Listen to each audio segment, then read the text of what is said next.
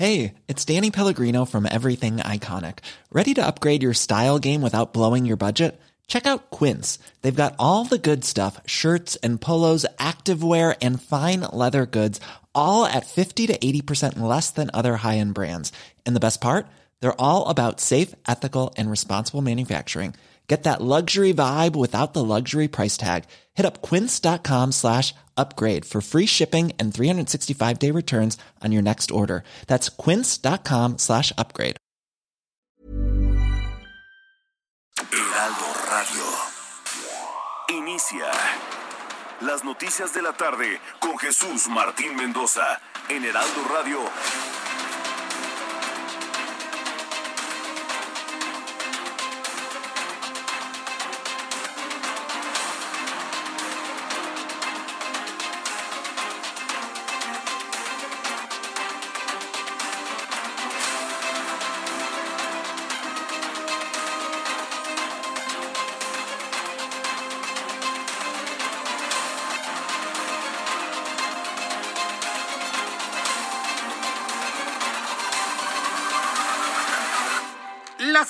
En punto, hora del centro de la República Mexicana. Bienvenidos, muy buenas tardes. Iniciamos el Heraldo Radio correspondiente este lunes 10 de mayo. Hoy es el Día de las Madres. Hoy en México celebramos a todas nuestras mamás en vida y en mejor vida.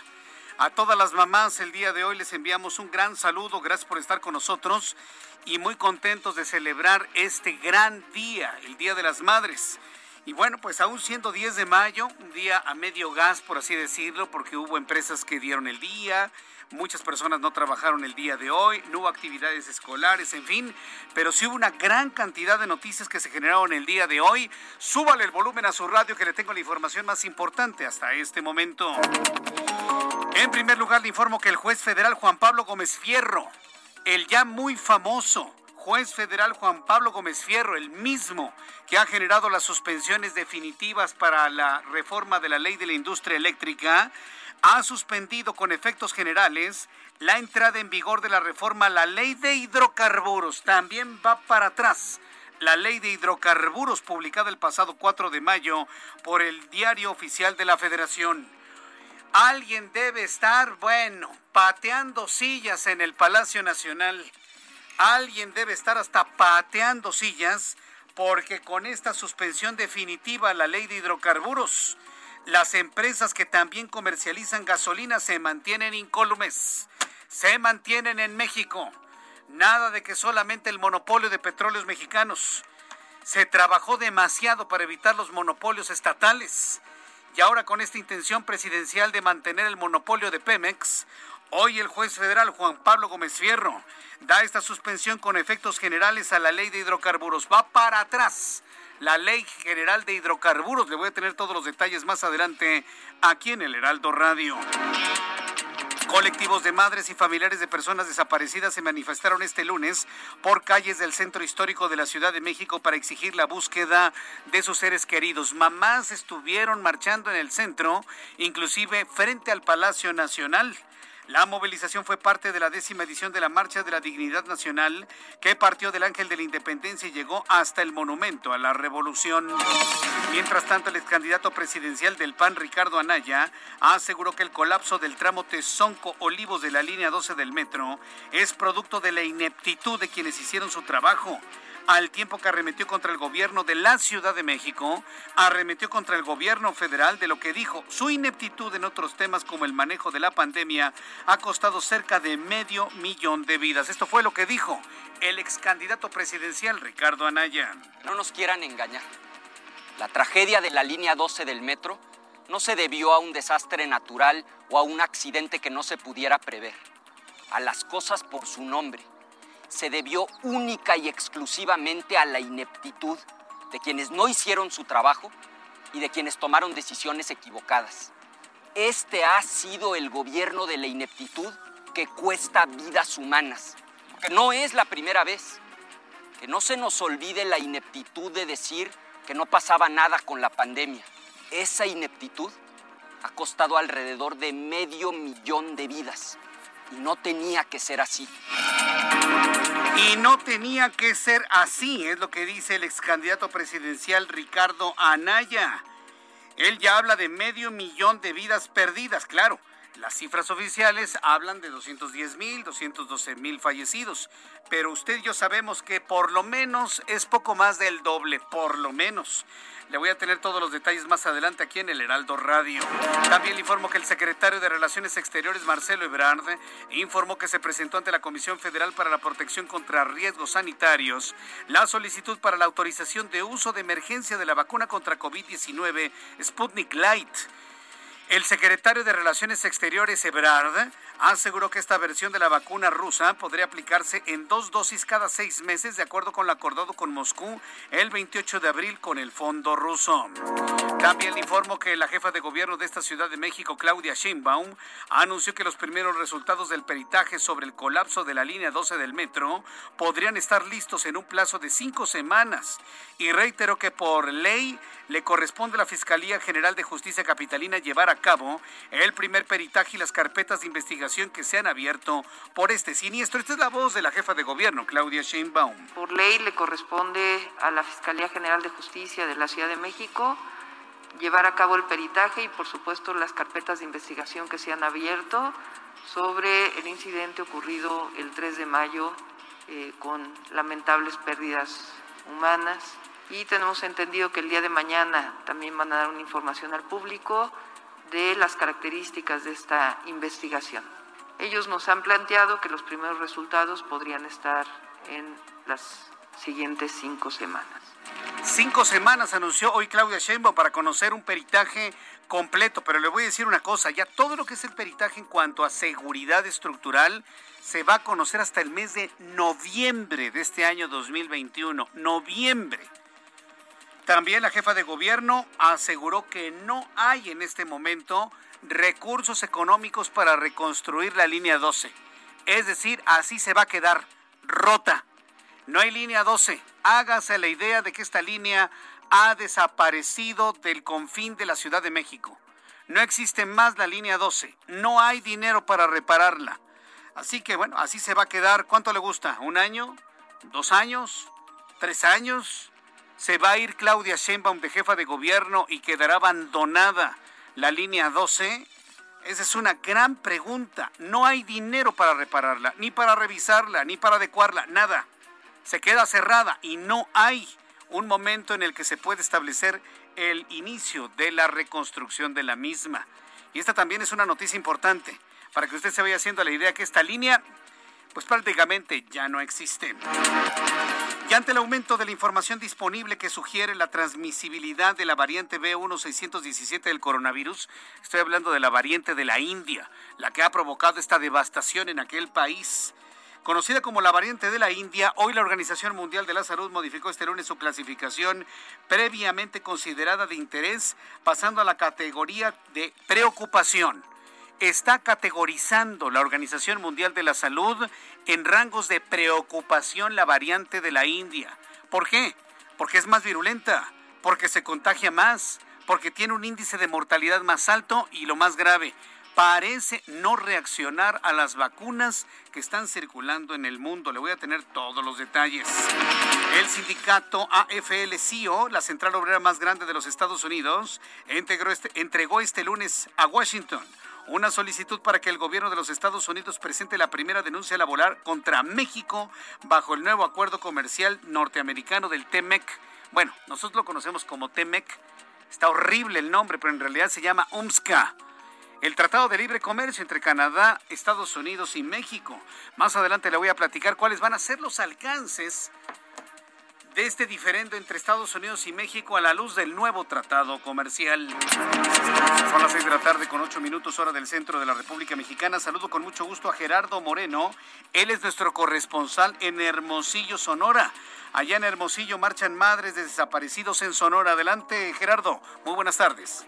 Hola, ¿qué tal? Buenas tardes. Es un gusto saludarlos desde acá, desde Sonora. Y déjenme platicarles que el 10 de mayo no fue una fecha de celebración y alegría para cientos de madres de Sonora que tienen a sus hijos desaparecidos porque aseguran que no hay días felices al faltarles una parte de su corazón y ese fue el sentimiento de dolor que las impulsó al colectivo Madres Buscadoras de Sonora a salir a marchar este día.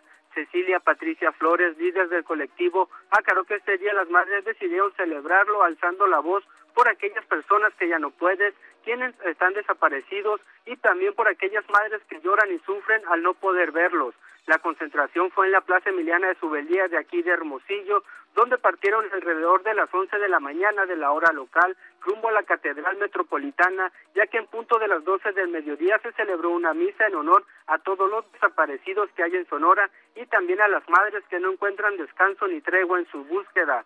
También le platico que para las 4 de la tarde, es decir, en estos momentos, se está realizando una búsqueda en el norte de Hermosillo, tratando de encontrar más desaparecidos y darles así paz a más familias.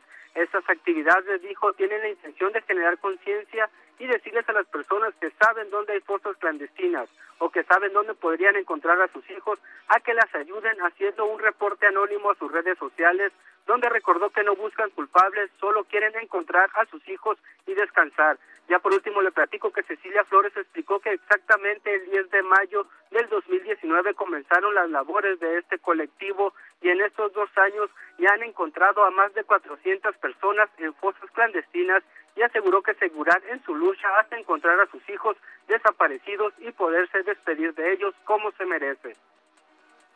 Gracias por esta información, Gerardo Moreno. Buenas tardes. Hoy es un día muy sensible, si, si, estamos hablando del Día de las Madres y aquellas mamás que no encuentran a sus hijos y por el contrario, hijos que no encuentran a su mamá, mujeres desaparecidas, mujeres asesinadas, víctimas de feminicidio. Bueno, es que tenemos de todo el día de hoy en un día especialmente sensible. Saludo a Juan David Castilla, nuestro corresponsal en Veracruz. ¿Qué información nos tienes, Juan David? Muy buenas tardes, Jesús Martín. Te saludo con gusto también a todo el auditorio. Decirte que madres de desaparecidos también se movilizaron en distintos municipios de Veracruz, como cada 10 de mayo, en busca de sus hijos que no han sido localizados desde hace varios años. Esas protestas, Jesús Martín, se realizaron en Coatzacoalcos, Orizaba, el puerto de Veracruz y Jalapa, la capital del estado, donde el colectivo Buscando a nuestros desaparecidos y desaparecidas Veracruz se plantó afuera del Panteón Palo Verde, asegurando que allí existen fosas clandestinas pero las autoridades se niegan a exhumar los cuerpos. Después de una hora, estas personas marcharon al centro histórico de la ciudad, donde integrantes del colectivo Familiares Enlaces Jalapa también se manifestaron frente a Palacio de Gobierno y donde dieron a conocer que a mediados de este mes se iniciarían las búsquedas de restos humanos en fosas clandestinas luego de un año de que se detuvieron estas actividades por la pandemia del COVID-19. Mientras tanto, Jesús Martín, el colectivo por la paz, se concentró en el monumento a la madre ubicado sobre la avenida Manuel Ávila Camacho para posteriormente marchar a Plaza Sebastián Lerdo de Tejada, también al primer cuadro de la ciudad. Decirte que en el puerto de Veracruz los colectivos Búsqueda Unidos por la Paz y Justicia y Dignidad Veracruz marcharon por el centro histórico de la ciudad para recordar que el 10 de mayo es un día de sufrimiento para quienes tienen un hijo desaparecido. Las personas caminaron por la Avenida Independencia con lonas, fotografías y hasta la pala que utilizan cuando realizan búsquedas en fosas clandestinas.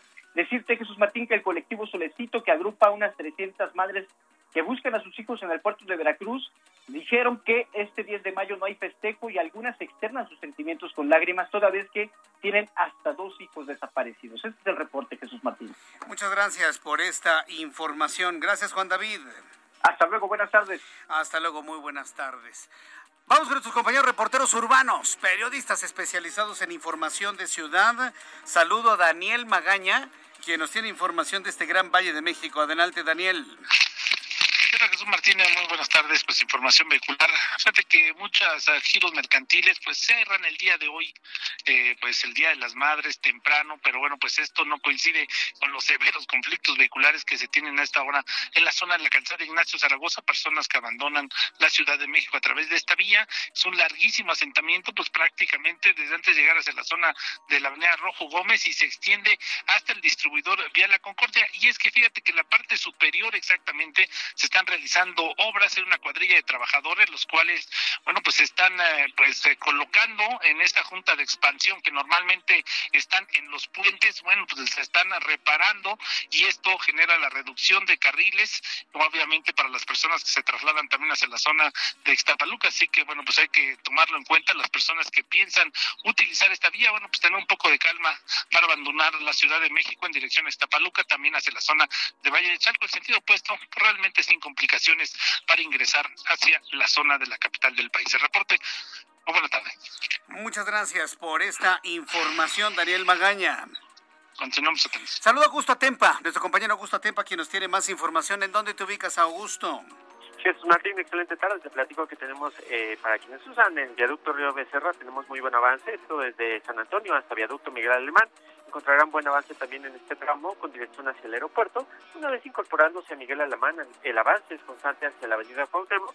Ahí encontrarán carga a causa de un percance vial entre, eh, pues entre dos vehículos en los carriles centrales, pero pasando el punto, el avance mejora hacia el oriente de la ciudad. Jesús Martín, mi reporte.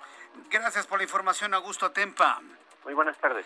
Alan Rodríguez, ¿en dónde te ubicamos esta tarde aquí en el Heraldo Radio? Muy buenas tardes, Alan. Hola, ¿qué tal Jesús Martín? Amigos, muy buenas tardes. Yo me encuentro en estos momentos en la glorieta de los insurgentes frente a las instalaciones de la Fiscalía General de la República. El día de hoy, el colectivo Huellas de la Memoria acaban de realizar una manifestación y una protesta en este punto con motivo del Día de las Madres y sobre todo para conmemorar a todas aquellas madres, a todas aquellas mujeres que se encuentran en estos momentos en la búsqueda de algún familiar desaparecido, principalmente sus hijos. En este punto colocaron mosaicos con la imagen, el nombre y hasta la historia de todas y cada una de las personas que han desaparecido y que sus madres en estos momentos los están buscando para pedirle a todos los funcionarios de la Fiscalía que tomen en consideración que cada una de las carpetas de investigación de personas desaparecidas tienen un nombre, tienen una historia y tienen una familia que los están buscando. Por lo pronto, Jesús Martín, es el reporte que tenemos en este punto,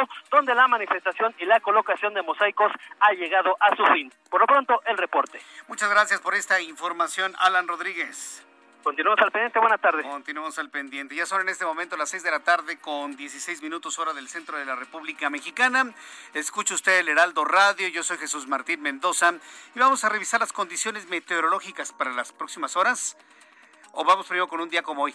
Vamos con un día como hoy, por cierto. Hoy es 10 de mayo. Hay muchas cosas que se recuerdan un día como hoy, 10 de mayo.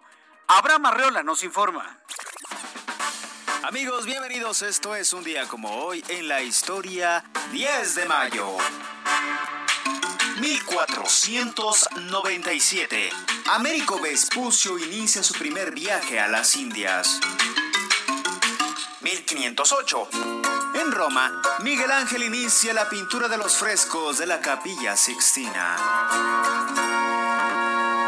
1922. En nuestro país se celebra por primera vez el Día de las Madres. Esta mujer de quien hablo es linda mi amiga su nombre es mi madre. Además, en 1940 en Reino Unido, Winston Churchill inicia su primer mandato. Además, hoy es el Día Mundial del Lupus y pues como ya dijimos, el Día de la Madre. Así que que no se la recuerden, más bien festejenla ustedes. Amigos, esto fue un día como hoy en la historia. Muchas gracias. No hay amor como el de Gracias, Abraham Arreola, por recordar todas estas festividades del 10 de mayo, Día de las Mamás. A todas las mamás, hoy en su día les enviamos un gran abrazo de parte de todo este gran equipo del Heraldo Radio. Cuando son las 6 de la tarde con 18 minutos, hora del centro de la República Mexicana, quiero enviarle un caluroso abrazo, un gran saludo a todos los que cumplen años el día de hoy, porque normalmente el 10 de mayo, el 10 de mayo se celebra las mamás, inclusive los siguientes días. Yo tengo un cuñado, mi cuñado Antonio, eh, Antonio Castillo, que, bueno, pues él nació un 12 de mayo y nadie se acuerda de su cumpleaños porque todo el mundo celebra a su mamá. Pero yo sí me acuerdo de tu cumpleaños, mi querido Toño. Así que para Antonio Castillo Castillo, desde aquí te envío un enorme abrazo, mi querido Toño, en este día. Vamos a revisar las condiciones meteorológicas para las próximas horas. Oiga, qué forma de llover ayer. Hubo grandes inundaciones en Esahualcoyotl, en Ecatepec, en el sur del Valle de México. Fue una verdadera tormenta eléctrica. Qué forma de llover y sobre todo los daños a la infraestructura eléctrica. Ya la Comisión Federal de Electricidad informa sobre un 100% del restablecimiento en el flujo eléctrico en el estado de Morelos. Y es que en la ciudad de Cuernavaca, en las zonas de los balnearios, llovió, pero llovió sopló viento, cayeron truenos, es decir, una, lluvia, una tormenta eléctrica impresionante. En el Valle de México también llovió fuerte, no tanto como en el estado de Morelos, pero en algunas zonas del estado de México, vaya, qué forma de llover, qué inundaciones hasta de metro y medio. Mire, yo no le voy a decir que la tormenta de ayer haya sido una desgracia, la verdad es que no. Se agradece que haya llovido, la verdad es que ya necesitábamos una lluvia de ese calibre. Y lo más seguro es que vuelva a llover en el centro del país al ratito, después de las 8 de la noche como llovió ayer, para que lo tome en cuenta. Trate de llegar lo antes posible a su casa porque hoy va a llover igual que ayer. Durísimo, fuerte, con viento, inclusive con algo de truenos. Dice el Servicio Meteorológico Nacional que se pronostican lluvias puntuales muy fuertes en Coahuila, Nuevo León, San Luis Potosí, Puebla, Tlaxcala, Estado de México, Morelos, Oaxaca, además de la formación de torbellinos y tornados en Coahuila, Nuevo León y Tamaulipas. ¿Por qué tenemos tanto problema ambiental y atmosférico? Bueno, porque tenemos una depresión tropical, que fue tormenta tropical ayer, hoy es una depresión tropical, se ha degradado de nombre Andrés, lo que nos faltaba. Tenemos suficiente con un Andrés, ¿no? Que que vaya que si destruye las cosas. Y ahora tenemos otra Andrés que con sus lluvias está destruyendo e inundando algunos lugares. Bueno, pues Andrés como depresión tropical ya se ubica al sur de la península de Baja California. Su amplia circulación genera fuerte entrada de humedad hacia el occidente del país, provocando chubascos en Jalisco, Michoacán, lluvias con intervalos en Sinaloa, Nayarit, Colima. Los efectos del sistema ayer alcanzaron Estado de México, Ciudad de México y norte del estado de Morelos. Hay un canal de baja presión, una corriente en chorro subtropical, un canal de baja presión, el Frente Frío número 56, una corriente en chorro. Bueno, tenemos como en botica ¿eh? una gran cantidad de elementos atmosféricos que nos dan a conocer el pronóstico del tiempo para las siguientes ciudades. Amigos que nos escuchan, en Acapulco, Guerrero. Gracias por estar con nosotros a través del 92.1 de FM. Para el día de mañana, mínima 25, máxima 31. En Guadalajara, Jalisco, mínima 18, máxima 28, con probabilidad de lluvia por la tarde. En donde no va a llover va a ser en Monterrey, Nuevo León, donde la mínima será de 23, la máxima de 32. En Tijuana, con cielo despejado, mínima 13, máxima 21. En Villahermosa, Tabasco, vaya calor, mínima 25, máxima 40 en Villahermosa, Tabasco mientras que en Mérida, Yucatán, mínima 24, máxima 39. Amigos en Cuernavaca, Morelos, mínima 17, máxima 27. Tal vez no llueva como ayer en Cuernavaca y en zona de balnearios de Morelos, pero hoy aquí en la capital de la República el termómetro indica lo siguiente. Está nublado. La temperatura en este momento 23 grados, la mínima 13, la máxima 23, con un 90% de probabilidad de que caiga lluvia después de las 7 de la noche.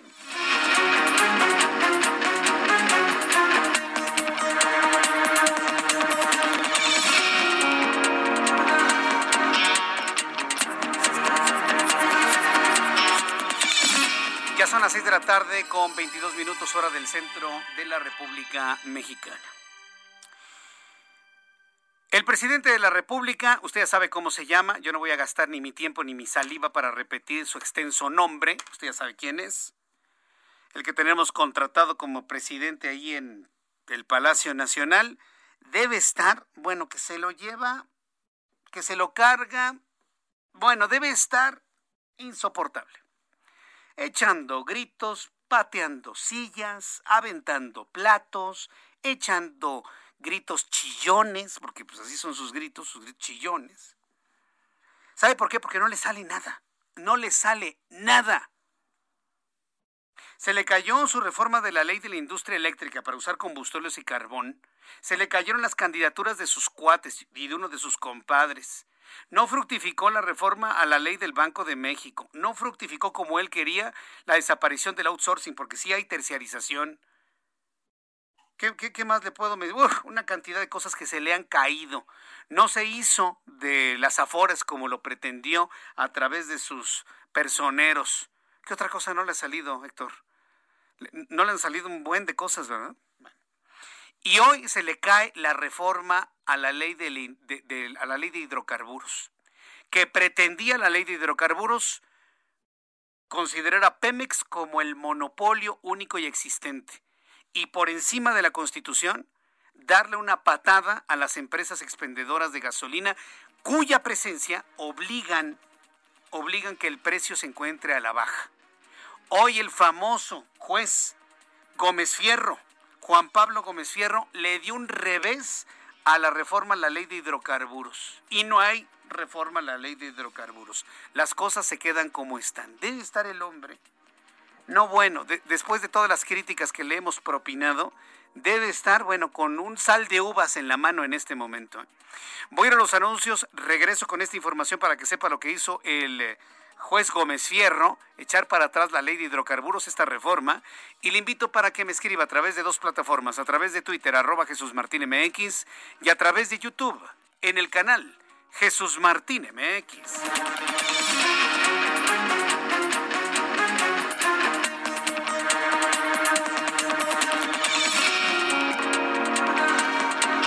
Escuchas a Jesús Martín Mendoza con las noticias de la tarde por Heraldo Radio, una estación de Heraldo Media Group. Heraldo Radio, la H que sí suena y ahora también se escucha.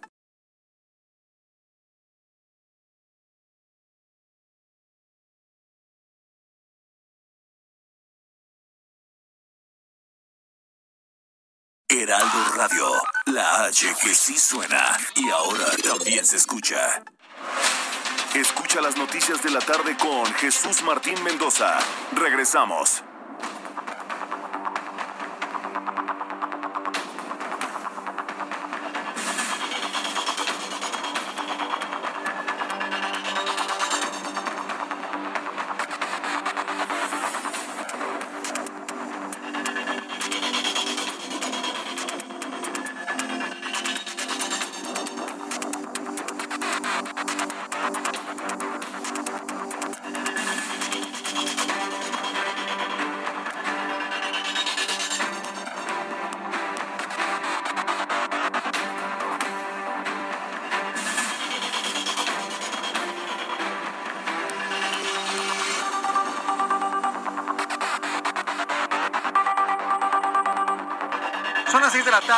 Con 31 minutos, las 6 de la tarde con 31 horas del centro de la República Mexicana. Me da mucho gusto saludarlos con las noticias del día de hoy. Bueno, pues vamos a entrar en materia de lo importante del día de hoy. Y nuevamente por, no le puedo decir que por quinta, sexta, séptima vez, la verdad es que no lo sé, por enésima ocasión, el juez Juan Pablo Gómez Fierro se vuelve a convertir en el personaje de la noticia. Un hombre que no necesariamente se anda dando paseillos en los medios de comunicación dando entrevistas. No lo ha hecho, ¿eh? No da entrevistas. Simplemente es un juez que le dicen, a ver, esto es constitucional, esto es inconstitucional y obra en consecuencia. Y como ve que la reforma a la ley de hidrocarburos es totalmente inconstitucional, pues entonces va para atrás. Personaje de la noticia, hoy el juez federal Juan Pablo Gómez Fierro.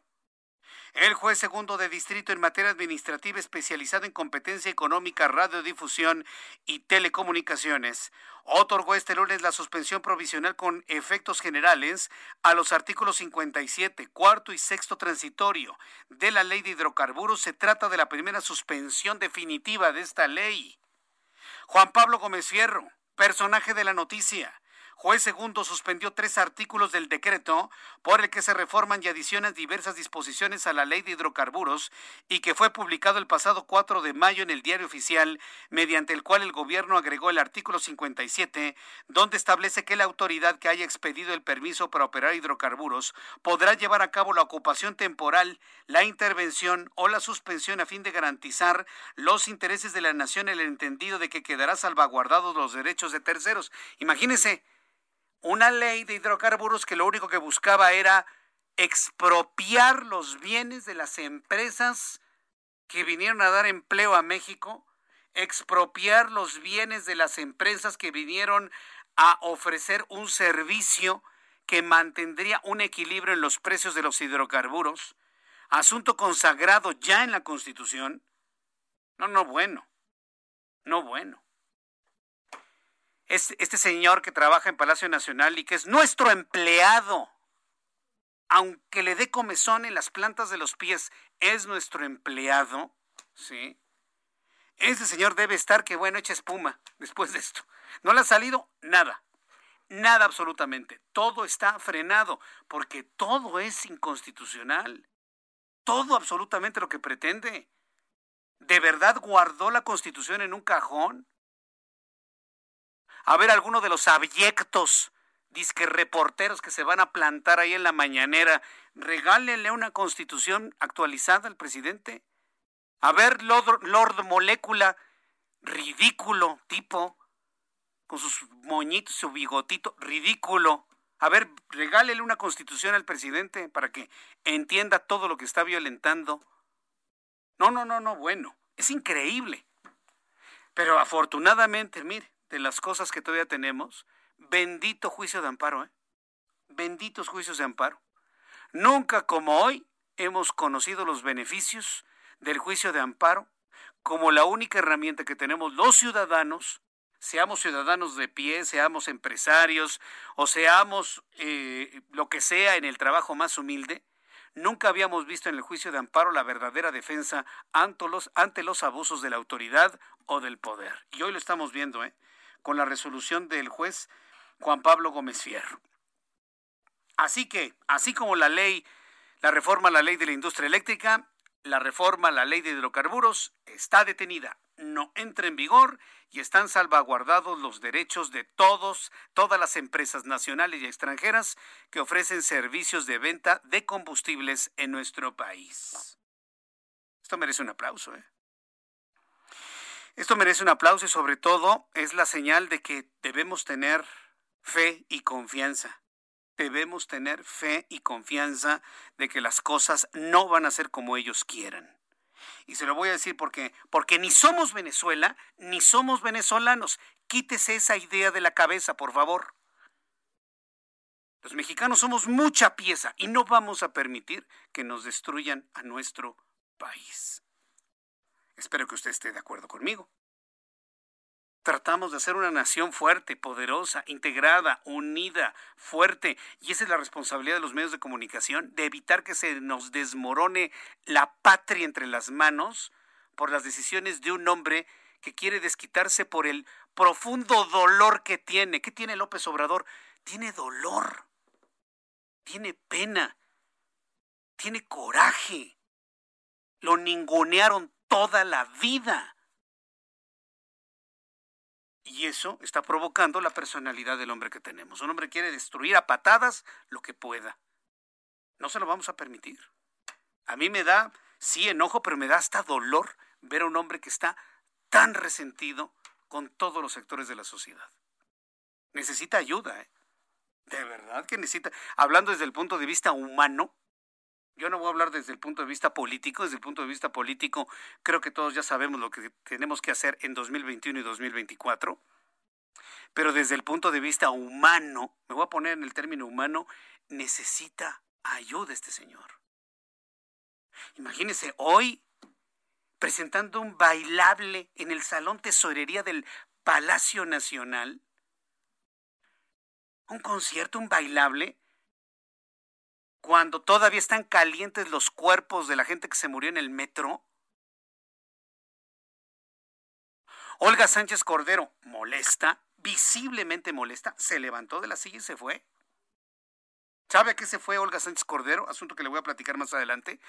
Fue a atender a las mujeres que estaban afuera de Palacio Nacional, no con ganas de ver el bailable de Eugenia León. No, no, no, no, no. Estaban pidiendo ayuda para localizar a sus hijos. Y visiblemente molesta a Olga Sánchez Cordero con esa muestra de desdén, porque es una muestra de desdén al dolor de la sociedad mexicana, fue atender a la gente. Yo hoy le levanto un aplauso a Olga Sánchez Cordero, un gran aplauso, porque es de las primeras mujeres que están en los hechos diciendo que no están de acuerdo con lo que está haciendo este empleado que tenemos en el Palacio Nacional. Increíble, verdaderamente. El presidente de este país necesita ayuda. Necesita que alguien lo abrace, que alguien lo atienda emocionalmente y de manera humana. No lo estoy diciendo desde el ámbito político. Usted y yo ya sabemos qué vamos a hacer el 6 de junio de este año y en el 2024. Ya lo sabemos. Pero desde el punto de vista humano necesita ayuda. Esto no es normal lo que estamos viviendo. No es normal. Entonces, bueno, pues ahí está, no le sale nada, verdaderamente molesto y se acabó la ley de hidrocarburos, al menos por el momento. Mientras tanto, otro asunto que no ha salido muy bien del todo es cuál es el papel que está jugando México dentro del acuerdo comercial entre Canadá, Estados Unidos y México.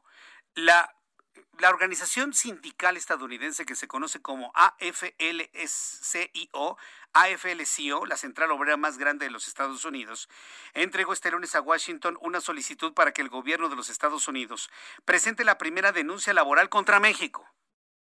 La primera denuncia laboral contra México. A ver si no mañana sale este señor diciendo que los conservadores y los contras que ya se aliaron con Estados Unidos para golpear a su gobierno. A ver si no nos sale con esa batea el día de mañana, ¿no? Bueno, el caso es que esta central obrera ha acudido a Washington para pedir al gobierno de Joe Biden se realice la primera denuncia laboral contra México bajo el nuevo acuerdo comercial estadounidense UMSCA. Así lo informó el sindicato. Hacia las 10 de la mañana se confirmó la presentación del caso eh, contra Tridonex, el gobierno estadounidense tiene ahora 30 días para determinar si el caso tiene mérito. La petición de la AFL-CIO, que fue compartida por Reuters, establece a los trabajadores de la planta de autopartes Tridonex en Matamoros, se les negó representación sindical independiente de en la violación del tratado que sustituyó al acuerdo comercial anterior el año pasado. Desde la entrada a vigor del Acuerdo Comercial de Libre Comercio de América del Norte, el de 1994, que contaba con pocas herramientas para hacer cumplir las normas laborales, los salarios en México se estancaron. Ahora se ubican como de los más bajos de los países de la Organización para la Cooperación y Desarrollo Económicos, que por cierto, para el ámbito laboral en los Estados Unidos, los bajos salarios en México se constituyen como dumping empresarial. O sea, pagarle una bicoca a un obrero mexicano que trabaja muy bien, el obrero mexicano, es un dumping empresarial para países como Estados Unidos y Canadá. Es decir, jamás un obrero estadounidense o canadiense ganará lo que un obrero mexicano. Y un obrero mexicano en México jamás ganará lo que un obrero estadounidense o canadiense en sus propios países. Distorsiones económicas, distorsiones salariales, y las estamos viendo claramente ahora con esta primera controversia que seguramente resultará en un panel de controversias a la luz del UMSCA. Yo le digo UMSCA porque eso de, de Temec me cae tan gordo, pero bueno, el UMSCA finalmente. Entonces veremos finalmente cómo es lo que, lo que sucede. Estaremos muy atentos de las reacciones de la Secretaria del Trabajo y Previsión Social de México y cuando tengamos estas reacciones, por supuesto, se las daré a conocer aquí en el Heraldo Radio. Son las 6 de la tarde con 41 minutos hora del centro de la República Mexicana. En otras noticias que tienen que ver con el seguimiento que estamos llevando al terrible accidente ocurrido ya hace una semana, hoy lunes se va a cumplir una semana, en las próximas horas se va a cumplir una semana del, de la tragedia en la línea 12 del metro, una tragedia que prácticamente ha borrado esta línea del mapa de la Ciudad de México. Olvídese, veremos instalaciones, pero van a quedar abandonadas. Hoy la jefa de gobierno aseguró que no hay dinero para reconstruirla. Pero bueno, la Gaceta Oficial de la Ciudad de México difundió la declaratoria respecto del derecho de las víctimas y sus familiares a ser reparadas de manera oportuna tras el, la tragedia, dice accidente, pero esto trasciende el accidente, ¿eh? tras la tragedia de la línea 12, el desplome de la línea 12 del sistema de transporte colectivo Metro. El viernes pasado se publicó en la Gaceta el acuerdo de la Comisión Ejecutiva de Atención a Víctimas que determinó un apoyo emergente de 40 mil pesos para los deudos de las personas fallecidas y de 10 mil pesos para los lesionados para sus gastos de alimentación, transportación, alojamiento y de procuración e impartición de justicia. ¿Sí escuchó usted bien? 40 mil pesos a la familia del que se murió y 10 mil pesos para la familia del que está herido. Dígame usted qué hacen con ese dinero ni para las comidas, señores, ni para las comidas de todo el tiempo de hospitalización. Es una burla. Ni subirse al metro, ¿eh? Porque prácticamente se sube uno sin seguro. Si uno se sube al metro y le pasa algo, 10 mil pesos. Se sube usted al metro y se muere, 40 mil pesos para su familia. ¿Vale la pena? Hombre, mejor se compra uno un seguro personal y si le pasa alguno en la calle, bueno, pues la familia queda asegurada, ¿no? Qué bárbaros. 40 mil pesos a la familia del que se murió y 10 mil pesos para el que resulte, haya resultado lesionado. No es broma, ¿eh? Aquí está en la información. Este lunes el gobierno de la Ciudad de México señaló que la entrega del apoyo emergente que fue publicado el viernes es incondicional, inmediato y de carácter obligatorio y estará a cargo de la Comisión Ejecutiva de Atención a Víctimas de la Ciudad de México en coordinación con las demás entidades de la Administración Pública local. Bueno, pues ahí está el flujo del dinero para las personas que resultaron afectadas por la tragedia de la línea 2. Yo sigo asombrado de qué manera, bueno, alguien puede decir, no, te, tocaron 40 mil lanas, ¿eh? 10 mil para los lesionados, no, ni para un curita, ni para un curita. Sí, alguien dirá, ay, no exageres, Jesús Martín.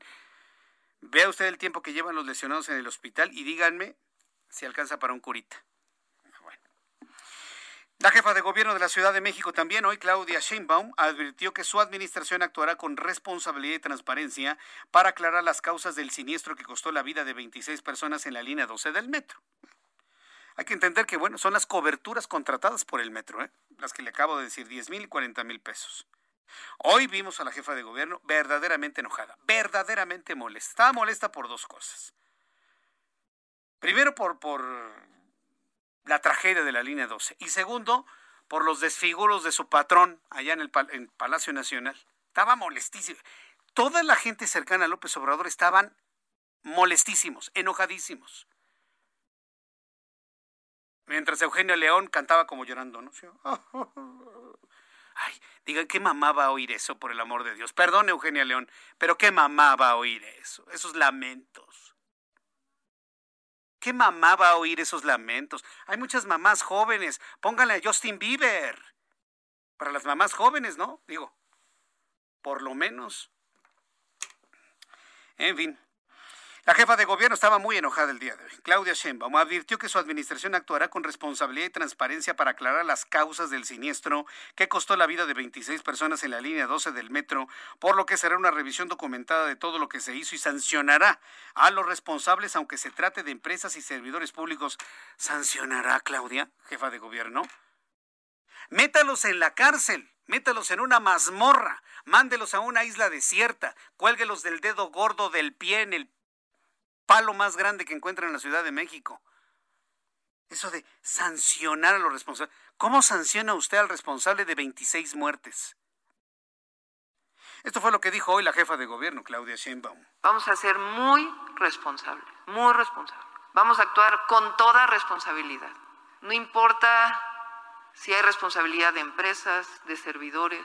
Nuestra obligación ante la ciudadanía, y por eso llegamos al gobierno, es absoluta transparencia, toda la verdad, sanción a los responsables, si es que los hay, eso lo tiene que determinar la Fiscalía General de Justicia, revisión de todo y una revisión documental de lo que ya se hizo y garantizar la certeza en la movilidad de la ciudad.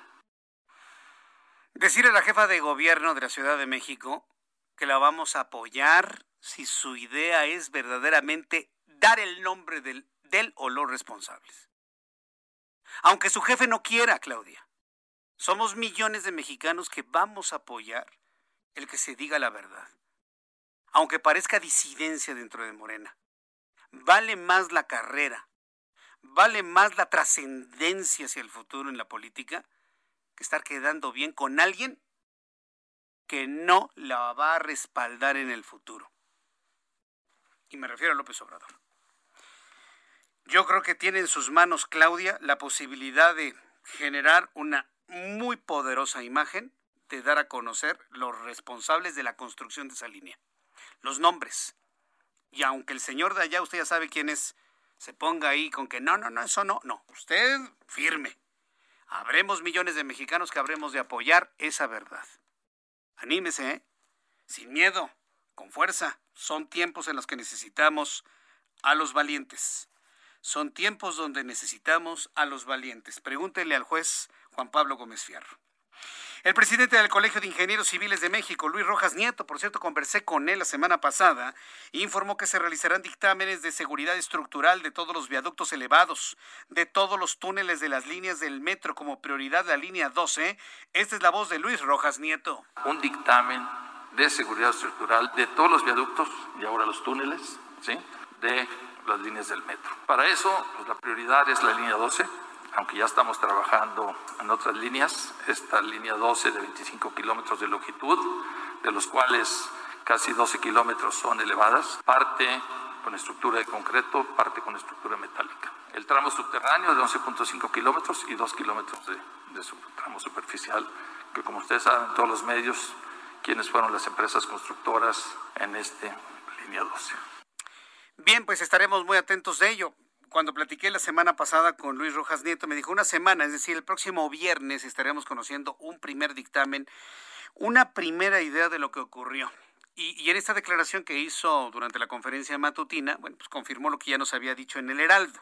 Se van a revisar toda la infraestructura de, del metro, toda, sobre todo los pasos elevados. También se van a revisar pasos peatonales, pasos vehiculares a desnivel, puentes, túneles, todo absolutamente. Se va a revisar todo absolutamente. Porque no queremos que otra cosa como esta vuelva a suceder nunca más. Nunca. Esto no debe haber ocurrido jamás. Nunca. Pues mira.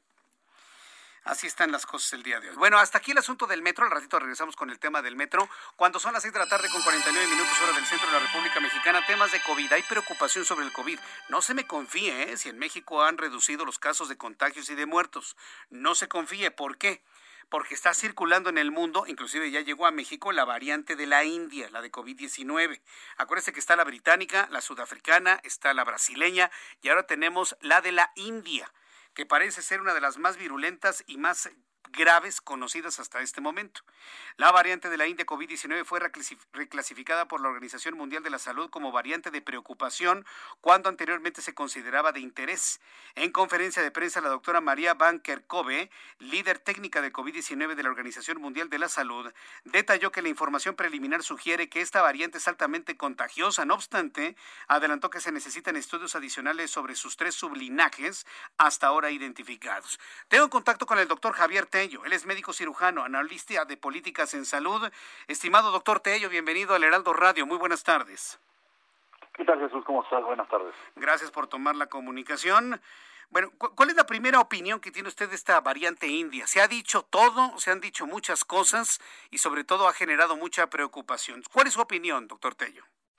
Bueno, evidentemente era algo que, que, tenía que suceder, la como se le conoce científicamente, la B1617, esta, esta variante, se había sospechado que pudiera tener una mayor agresividad, una mayor capacidad de contagio, y aparentemente eso es lo que se está probando. ¿Por qué esto ha tardado tanto en una variante que fue identificada desde el mes de diciembre? Básicamente por la cantidad de pruebas que hay que realizar y hay que estar viendo si realmente eh, esta contagiosidad se traduce en algo.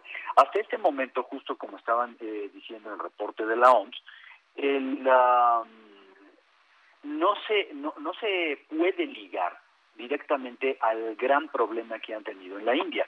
Básicamente, la director médica de, de la OMS, la doctora Swaminathan, ha dicho que específicamente hay un desorden en no mantener una sana distancia, en no utilizar medidas de protección, en que se ha dado demasiada libertad y esto, variante o no variante, ha sido lo que ha generado el grave problema.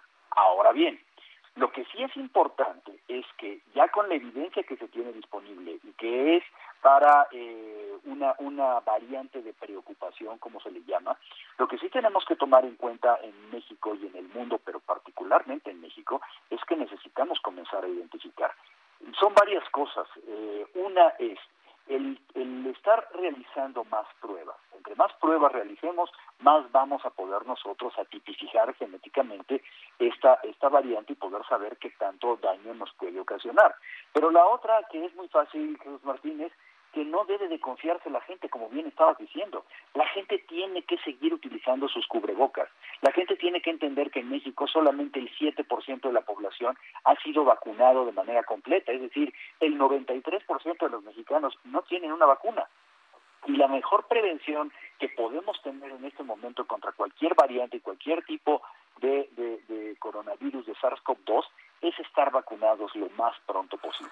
Entonces creo que esos son los ingredientes de prevención para, para tomar en cuenta. Sí, se, se, trate de la variante que se trate, es decir, la vacuna siempre nos va a estar ayudando entonces, doctor Tello.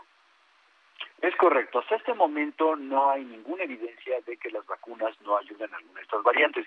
Y lo digo porque en un reporte previo se había mal citado a la doctora Sumilla Swaminathan. Ella misma lo clarificó y dijo, no, no, yo nunca dije que eh, las vacunas no fueran a poder eh, con, esta variante. No tengo evidencia para ello.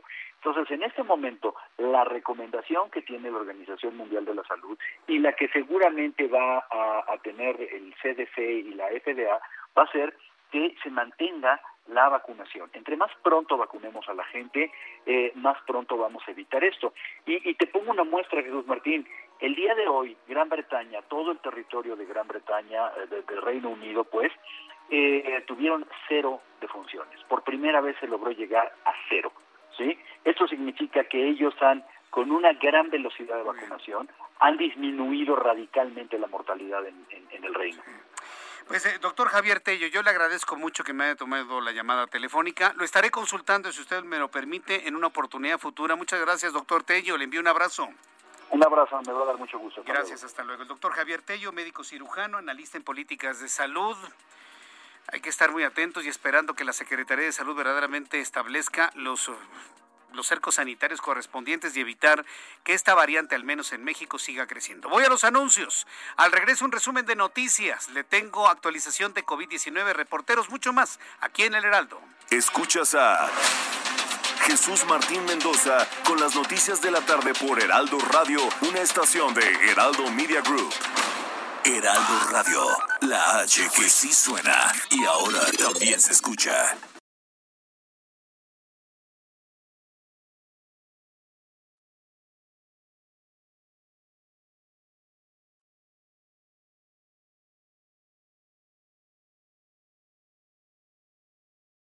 Heraldo Radio, la H que sí suena y ahora también se escucha. Escucha las noticias de la tarde con Jesús Martín Mendoza. Regresamos.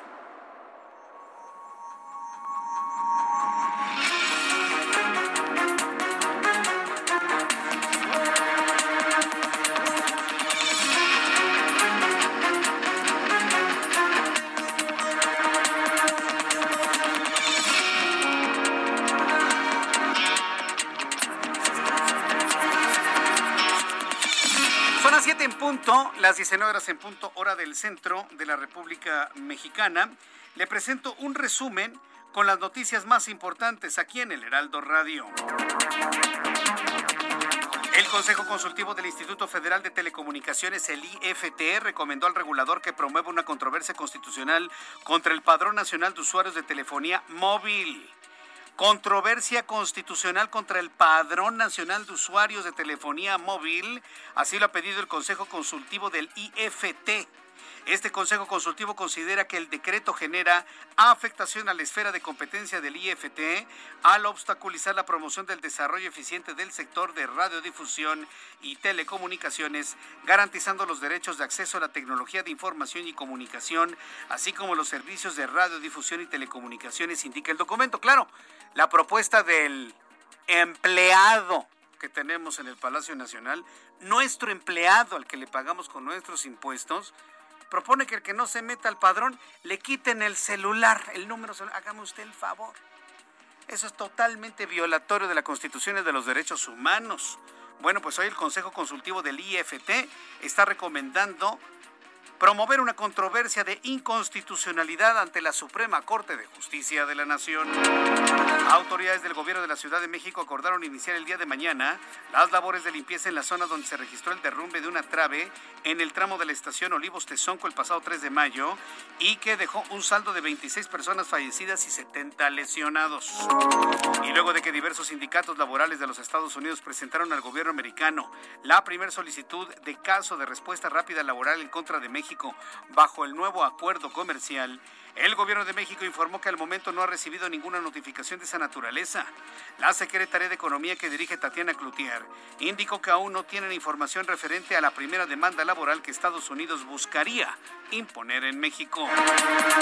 Tras un fin de semana violento en Jalisco, donde tres hermanos de Guadalajara fueron asesinados tras ser sustraídos de su domicilio y pobladores del municipio de Teocaltiche abandonaron sus hogares ante diversos enfrentamientos, el gobernador de Jalisco, Enrique Enrique Alfaro visitó este municipio limítrofe con el estado de Zacatecas y advirtió que no habrá tregua para el crimen organizado y que su gobierno no dejará de trabajar para recuperar la paz.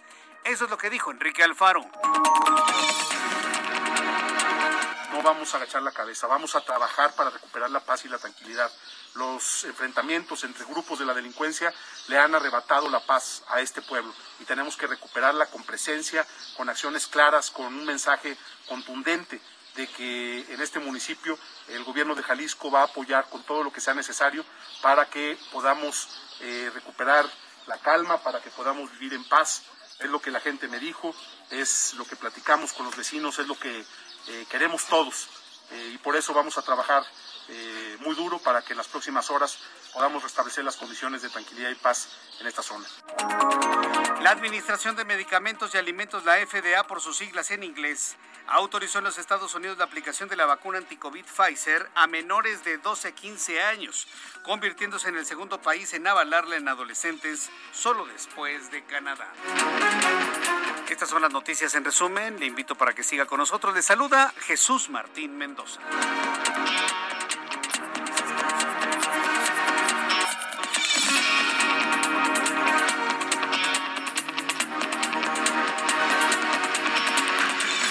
Son las 7.5, las 19 horas con 5 minutos hora del centro de la República Mexicana. Continuamos con la información aquí en el Heraldo Radio. Vamos con nuestros compañeros reporteros urbanos, periodistas especializados en información de ciudad.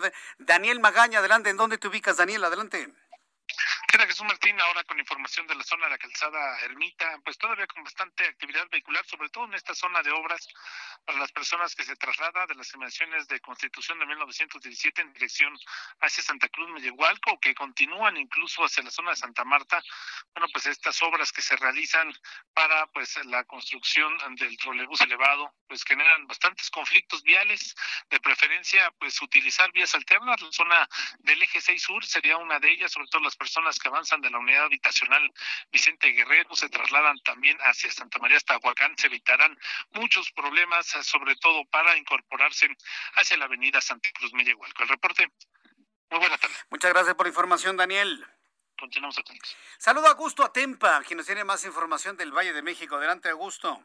Así es, Jesús Martín, excelente tarde. Te platico que recorrimos la avenida Circuito Interior eh, esto es desde Río Churubusco, por supuesto, desde la avenida Insurgentes hasta Canal de Miramontes. Hay muy buen avance en ambos sentidos, en los carriles centrales, para todos aquellos que utilizan esta vialidad en esta zona sur.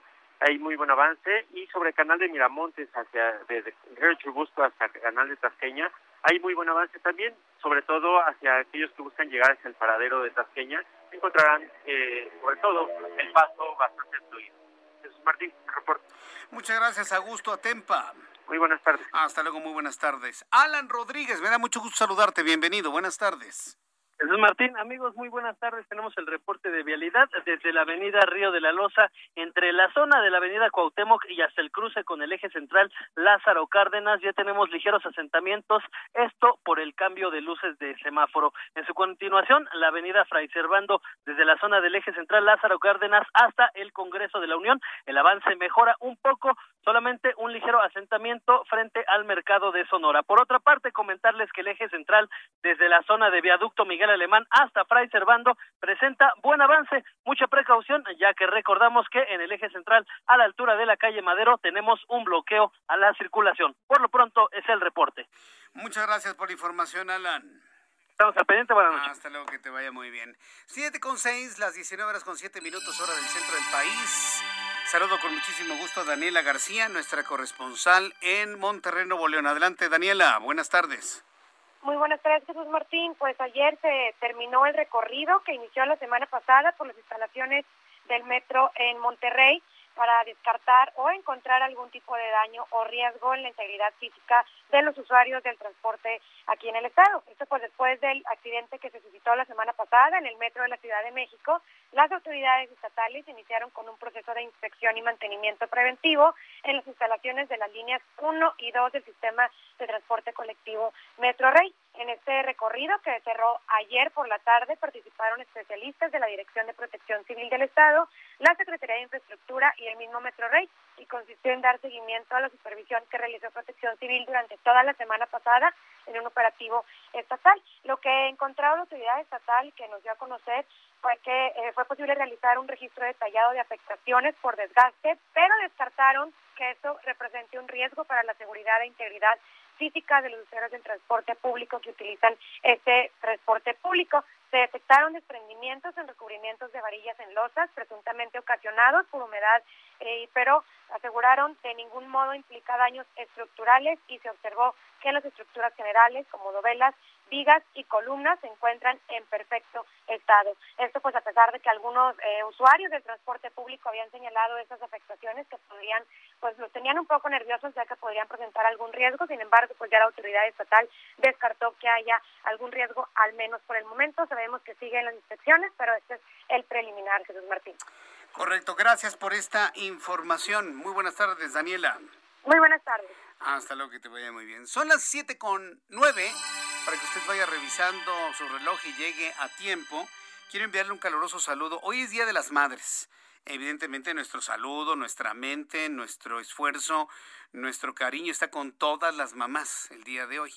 Y, y, y yo no veo, yo no visualizo a las, a las mamás así, este, de un solo sector de edad. Hay mamás de todos, ¿no? Desde nuestras abuelitas siempre se habla del Día de las Madres, pero nadie habla de las abuelitas. El Día del Abuelo es el 28 de agosto. Pero nuestras abuelitas también son mamás por partida doble, hasta triple para las bisabuelas. Entonces también vaya un saludo para las abuelitas hoy en su día, porque son mamás por, por primera, segunda y hasta por tercera vez. Entonces saludos a todas las mamás y de todas las edades se lo digo porque luego pone unas canciones que dice uno, eso no le gusta a mi mamá. Mi mamá es más joven, ¿no? Mamá pónganle Justin Bieber, pónganle este... OV7, no, ya eso ya es viejo, Héctor, ¿cómo que OV7? No, pues eso ya es del siglo pasado, ¿no? Sí, no, no, por supuesto, no, no, no, póngale, no sé, este, la nueva temporada de Luis Miguel, ¿no? Cosas por el estilo, ¿no? Hay mamás de 20 años, de 22 años, de 23 años, de 25 años. Y, luego cuando es el Día de las Madres, como que se nos olvida, todos pensamos que nuestras mamás están abuelitas y viejitas. No es cierto, señores. Hay mamás de veintitantos años. ¿Qué música le ponemos a las mamás? Las mamás de veintitantos años oyen hasta reggaetón, que a mí no me gusta, ¿eh? One Direction, claro, por supuesto, sí. Y todo lo que, todos los grupos que tú me digas. Sí, sí, sí, todos esos sectores, exactamente. Entonces, para las mamás jóvenes de las cuales nadie se acuerda, desde aquí les enviamos un fuerte abrazo. Nuestros saludos, porque hay muchas mamás jóvenes que nos escuchan con bebés en brazos, ¿eh? de meses de nacido, son jovencitas, 22, 23, 25, 27 años, 28 años, 30 años. ¿Qué oyen las mamás jóvenes? ¿A Denise de? ¿A Eugenia León? ¿A los Panchos? a los tres diamantes, a los tres haces. No, por favor, seamos más serios. Es como, por ejemplo, tengo un buen amigo, este, a quien le envío un gran saludo, que se llama Luis Carrandi. Luis Carrandi es un gran hombre de la radio. Y durante mucho tiempo él estuvo en Universal, estuvo en, en Alfa y en otras estaciones de radio. Y él, él, se encargaba de organizar. ¿Se acuerda usted de ese baile que se organizaba el 28 de, de, agosto que se llamaba Una cana al aire y que luego se llamó Bailar es Recordar? Yo le dije, ¿por qué pones danzones, Luis? Ya mejor pongan rock and roll. Y dice, no, no, ¿cómo rock and roll? Rock and roll. Le puedo asegurar que en unos años, en el baile de los abuelitos, vamos a poner flans, parchís. Este, ahí sí, tus fresas con crema, tus OV7, tus timbiri, timbiriche, claro. Ya, ya, ya, ya, ya. Ya hay gente de mi generación que ya son abuelos. Entonces digo, por favor, entonces, no todas las mamás escuchan a los tres haces y a los dandies y al... No, no, no, no, no. Saludos a las mamás jóvenes, muy jovencitas, primerizas que tienen a su primer bebé en brazos. Gracias por escucharnos y también para ustedes un gran, gran recuerdo hoy día 10 de mayo. Cuando son las 7 con 12... Vamos a escuchar toda la información de economía y finanzas que semana está iniciando en materia financiera Héctor Vieira. La Bolsa Mexicana de Valores inició la semana con una ganancia del 1.26%, luego de avanzar este lunes 586.96 puntos, con lo que superó por primera vez desde agosto de 2018 la barrera de los 50.000 puntos, ya que el índice de precios y cotizaciones, su principal indicador, se ubicó en 50.124.60 unidades. En Estados Unidos, Wall Street cerró este lunes en rojo luego de que el Dow Jones retrocedió 34.94 puntos para quedar en 34.742.82 unidades. El Standard Poor's también descendió 1.04%, equivalente a 44.17 puntos para situarse en 4.188.43 unidades. En tanto, el Nasdaq cayó 2.55%, equivalente a 350.38 puntos, con lo que se quedó en 13.401.86 unidades.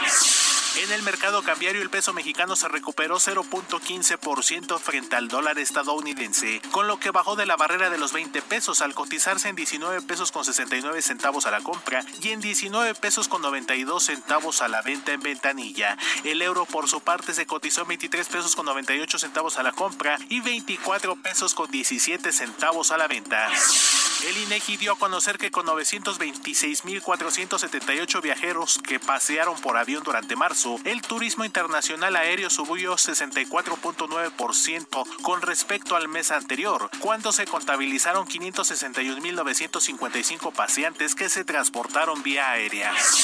Un grupo de sindicatos de México y Estados Unidos presentaron la primera queja laboral bajo el mecanismo de respuesta rápida del Tratado TEMEC firmado entre México, Estados Unidos y Canadá, al denunciar actos de corrupción y abusos en contra de trabajadores mexicanos por parte de la empresa estadounidense Tridonex en una fábrica de autopartes ubicada en Matamoros, Tamaulipas. Al respecto, la Secretaría de Economía dio a conocer que hasta el momento el gobierno de México no ha recibido notificación alguna sobre esta demanda. La red social Twitter se sumó a la lista de las plataformas digitales que se registraron ante el Servicio de Administración Tributaria para poder brindar su servicio en México, luego de darse a conocer que dio de alta su registro federal de contribuyentes el pasado 13 de abril. Informó para las noticias de la tarde Héctor Vieira. Gracias, Héctor Vieira, por toda la información de la economía y las finanzas. Eh, le hablaba del Día de las Madres. Bueno, quiero enviarle un caluroso saludo a Linda Marrón. Hoy me escribió mi buen amigo Javier Bernabé y me dice, hola Jesús Martín, hola amigo, ¿le, puedo mandar, ¿le puede mandar un saludo a mi mamá? Su nombre es Linda Marrón. Claro que sí, mi querido Javier Bernabé. Por supuesto, con todo gusto, con un gran cariño para tu mamá, doña Linda Marrón. Desde aquí le enviamos un fuerte abrazo, un saludo, hoy Día de las Madres, y hacia todas las mamás una felicitación. Ya mandamos felicitaciones a las mamás jóvenes. Ahora también me gustaría mandarle una felicitación a todas las mamás que están en mejor vida, entre ellas mi mamá. Hoy estaré viendo hacia el cielo una estrella, ¿no? Para saludar a mi mamá, que se me adelantó en el camino ya hace una buena cantidad de años. Pero la recuerdo con cariño, la recuerdo con afecto, la recuerdo con alegría. Sí, este, por ejemplo, en lo personal, mis hermanos y yo recordamos, la celebramos el día en que nació, el 7 de septiembre, y no el día en que se fue. El día en que se fue prácticamente ya lo tenemos como que digerido en el año, a veces ni nos acordamos. La celebramos el día en que nació. Porque ese día apareció, ese día se convirtió en un ser, ese día tuvo vida, ese día marcó su destino para darnos vida a todos nosotros. Pues hay que celebrar a las personas que se han ido, pero en el día en que nacieron. Y es una sugerencia, ¿eh? porque recordarles el día en que se van es muy doloroso para la cultura occidental. Mejor la recordamos el día en que nacieron. Nosotros así lo hacemos y yo la recuerdo con tanto amor, con tanto cariño a mi mamá, a Regina Guadalupe Arriola Martínez y siempre que uno la recuerde y la mencione, y sobre todo con esta gran oportunidad de hacerlo a través de las ondas electromagnéticas, pues estoy seguro que mi mamá vive. Y la siento y siento su calor y está presente. Y así le invito a que usted sienta a su mamá. Si su mamá ya no está físicamente con usted, mire, sienta su calor, sienta su presencia, sienta su apapacho, sienta su cariño, sienta su cuidado. Eso es lo que siempre hay que privilegiar. Bien, vamos a continuar con la información importante del día de hoy. Fíjese que tengo contacto con el titular de la Comisión Ejecutiva de Víctimas de la Secretaría de Gobierno de la Ciudad de México, Armando Ocampo, a quien yo le agradezco estos minutos de comunicación con el auditorio del Heraldo Radio. Estimado Armando Ocampo, gracias por tomar la comunicación del Heraldo Radio. Muy buenas tardes. Muy buenas tardes. Gracias por tomar la llamada telefónica. A ver si logramos tener una buena comunicación porque no, no, lo escuché muy bien.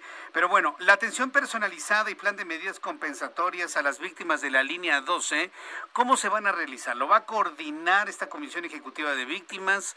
las víctimas y las familias tendrán que ir directamente a la compañía aseguradora. ¿Cómo, va a ser esto finalmente, Armando Campos? Sí, mira, eh, hoy publicamos en Gaceta eh, las seis líneas de acción para la reparación integral del daño.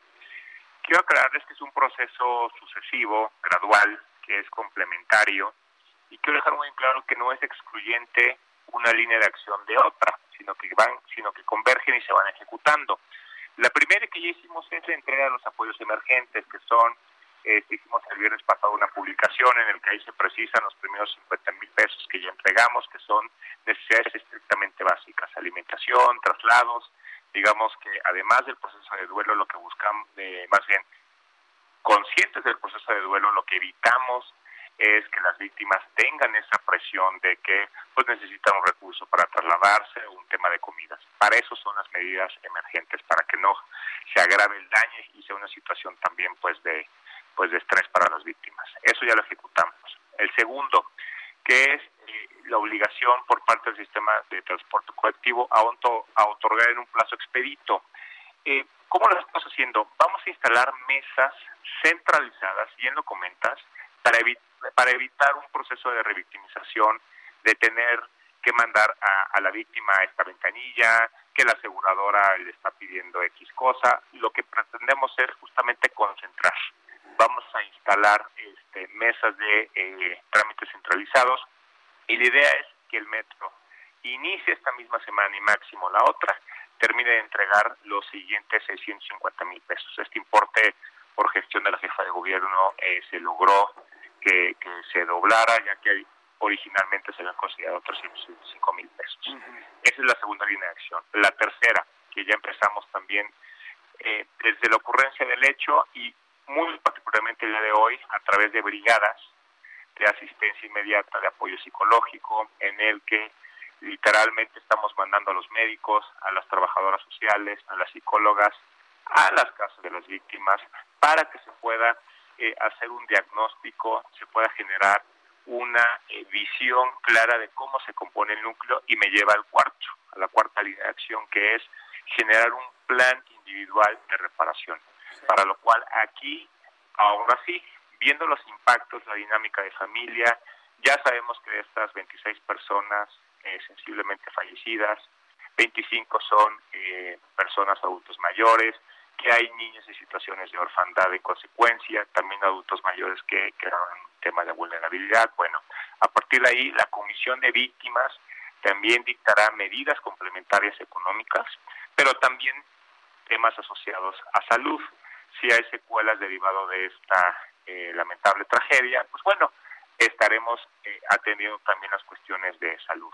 De tal suerte que lo que pretende este, este plan individual de reparación es pues, atender las vulnerabilidades y las afectaciones de tal modo que si bien la vida no la podemos restituir, sí buscamos que el propio núcleo de familia y sus integrantes retomen su proyecto de vida. ¿Cómo estamos ejecutando estas primeras cuatro líneas de acción? Que es la. La jefa de gobierno nos instruyó a un seguimiento personalizado y directo, humano, con un funcionario de alto nivel en el que tenga esta capacidad de gestión, capacidad de decisión para poder generar, digamos, todos los procesos administrativos que sabemos que luego son engorrosos, pero para eso son las mesas también, para concentrar la información, los procesos, de tal suerte que pues no sea tampoco un procedimiento pues que resulte revictimizante. Todo esto con la sexta línea de acción que nos instruyó la jefa de gobierno y por parte de la Comisión de Víctimas como un ente coordinador, lo que buscamos es que ninguna familia quede desamparada. Recibirán todo el apoyo necesario en la materia de la legislación de víctimas y esto acorde pues al compromiso ético y social que caracteriza al gobierno de la Ciudad de México. Pues qué bueno que se tenga todo este plan y que se tenga un escenario muy muy muy claro de, de, cómo se va a apoyar a las víctimas. ¿Cuándo deben empezar a fluir ya todos esos apoyos? Porque no, no, no hay una claridad si tiene que ser ya en lo inmediato, esperar las cinco semanas para conocer los primeros dictámenes de lo ocurrido.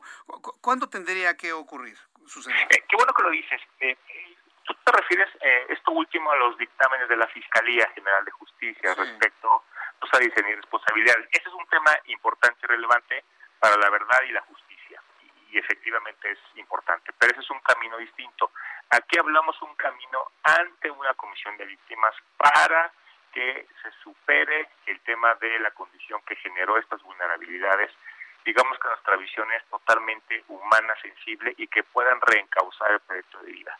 De tal suerte que por un lado caminará el tema de la justicia, ¿no? Me refiero al dictamen, diseño y responsabilidades, pero aquí estamos hablando de vidas humanas, de familias afectadas y que el Estado tiene que intervenir para restituir eh, precisamente, si me permites la expresión, la armonía de familia. Sabemos que hay niñas, niños profundamente pues afectados psicológicamente, que también se tienen que generar becas, que tienen que acceder a salud, que tienen que acceder a educación. De esto estamos hablando. No sé si, si fui claro. Pues yo quiero agradecerle mucho eh, este tiempo, don Armando Campo. Vamos a estar muy atentos de cómo va fluyendo precisamente todos estos estas seguridades para las familias de las víctimas, tanto heridos como fallecidos. Y cualquier duda que tengamos lo volveremos a consultar. Muchas gracias por este tiempo para el auditorio del Heraldo, don Armando Campo. Queda sus órdenes. Buenas tardes. Gracias, que le vaya muy bien. Hasta luego. Es Armando Ocampo, titular de la Comisión Ejecutiva de Víctimas de la Secretaría de Gobierno de la Ciudad de México. Son las 7 con 23, las 7 con 23 horas del centro de la República Mexicana. Quiero decirle que Marta Delgado, quien es la subsecretaria para Asuntos Multilaterales y Derechos Humanos de la Secretaría de Relaciones Exteriores, informó que un nuevo cargamento con sustancia activa de la vacuna contra COVID de AstraZeneca llegó esta mañana a México en un mensaje de Twitter. La funcionaria explicó que el cargamento equivale a 5.7 millones de dosis, las cuales serán envasadas en la planta de Liomont ubicado en el Estado de México. La Secretaría de Relaciones Exteriores añadió en otro mensaje a través de la misma red social que este lote proviene de Buenos Aires, Argentina. Por su parte, el secretario de Relaciones Exteriores, Marcelo Ebrard, indicó que otra buena noticia es que los primeros lotes ya han sido producidos y serán liberados este mes para su aplicación. A los anuncios. De regreso le tengo más información. La actualización de los números de COVID-19 al regreso de estos mensajes. Y le invito para que me escriba a través de mi cuenta de Twitter, arroba Jesús Martín MX, y a través de mi cuenta de YouTube en el canal Jesús Martín MX.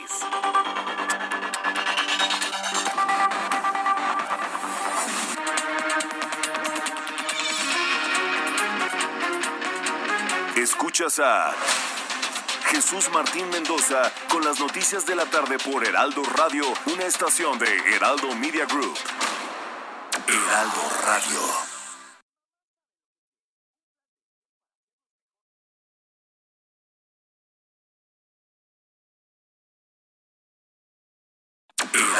Radio. Escucha las noticias de la tarde con Jesús Martín Mendoza. Regresamos. Ruta 2021, la ruta hacia las elecciones presenta.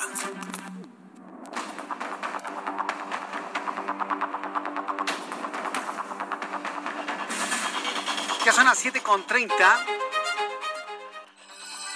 Las 19 horas con 30 minutos hora del centro de la República Mexicana. Bueno, ya estamos en nuestra sección, gustadísima sección, Ruta 2021 dentro de las noticias con Jesús Martín Mendoza en el Heraldo Radio.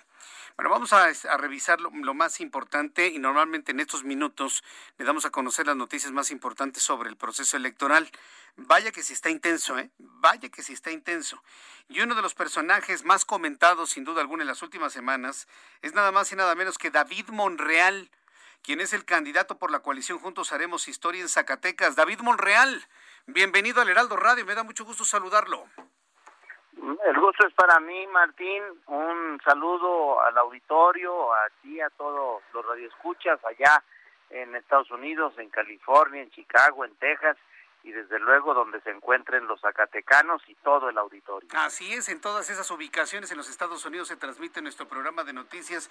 David Monreal, la más reciente encuesta del Heraldo de México, publicada hace algunas semanas, pues le dan una ventaja bastante cómoda en Zacatecas. ¿Se siente en caballo de Hacienda o, o está trabajando de manera intensa, vamos a decirlo así, puerta por puerta, casa por casa, para ir pidiendo el voto? ¿Cómo lo está haciendo David Monreal?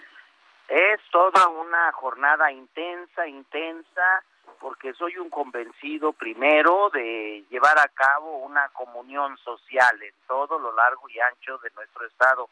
Y segundo porque sé que si logro la confianza de un pueblo como el de Zacatecas sin regateo, sin titubeo, me va a dar una gran calidad política, moral, una gran legitimidad que nos permite abreviar la gobernanza y puede dar paso a una orden que deseo establecer acá en Zacatecas. Por eso mi trabajo está siendo intenso, pueblo por pueblo, ya recorrí los 58 municipios y sus comunidades más grandes que tiene Zacatecas en el afán de invitar, de llamar a que me entreguen su confianza, se las estoy pidiendo con humildad, con sinceridad y podamos ir a un triunfo contundente, contundente, un voto masivo, masivo que nos dé esa condición de una nueva gobernanza. Ahora bien, eh, eh, eh, David, David Monreal, ¿cómo de alguna manera está lidiando con, con todos los elementos que se han asociado a su campaña? Es decir, para un candidato no es nada fácil ir en ese camino hacia la elección. ¿Usted cómo ha ido superando cada uno de esos obstáculos? Coméntenos, por favor. Bueno, primero, eh, mi lucha tiene ya casi 20 años. He sido cinco ocasiones candidato de, a distintas representaciones. En el 2007 fui candidato a presidente municipal y presidente municipal de mi municipio, el de Fresnillo. Luego fui candidato a diputado federal 2009. 2012 fui candidato a senador y senador de la República.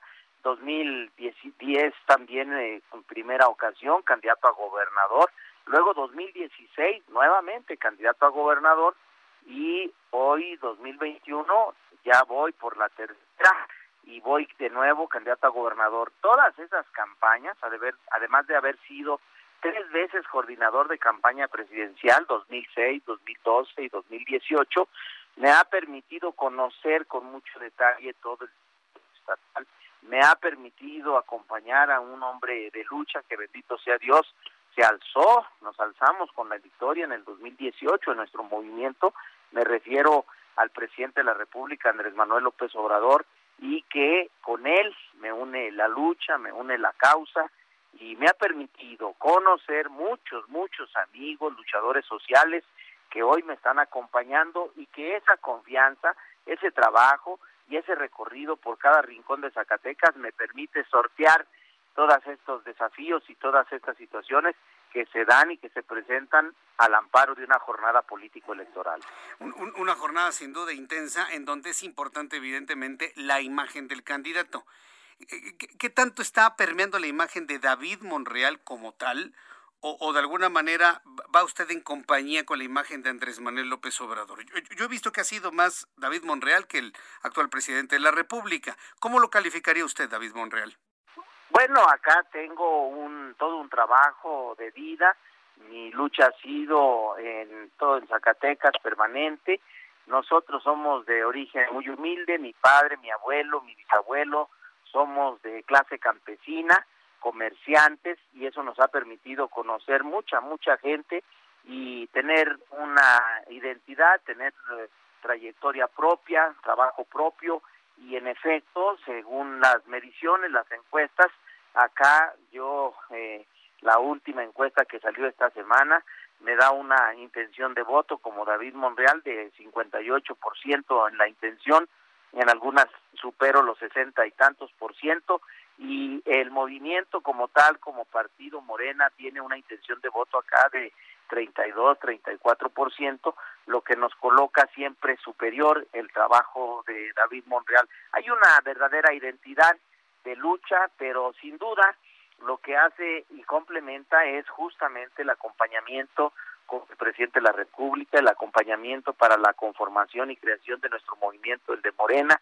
y desde luego el trabajo político que he venido haciendo a través de los años, que me permite tener una gran presencia social más allá de un asunto de filia, más allá de un asunto de partido y que además en el conocimiento de territorio que tengo, mi relación política con diferentes actores y hoy que llamo a llevar a cabo una comunión social, están aceptando esta invitación militantes del PRI, militantes del PAN, militantes de distintos institutos políticos e inclusive en la formalidad, porque yo no les he pedido que renuncien a su filia.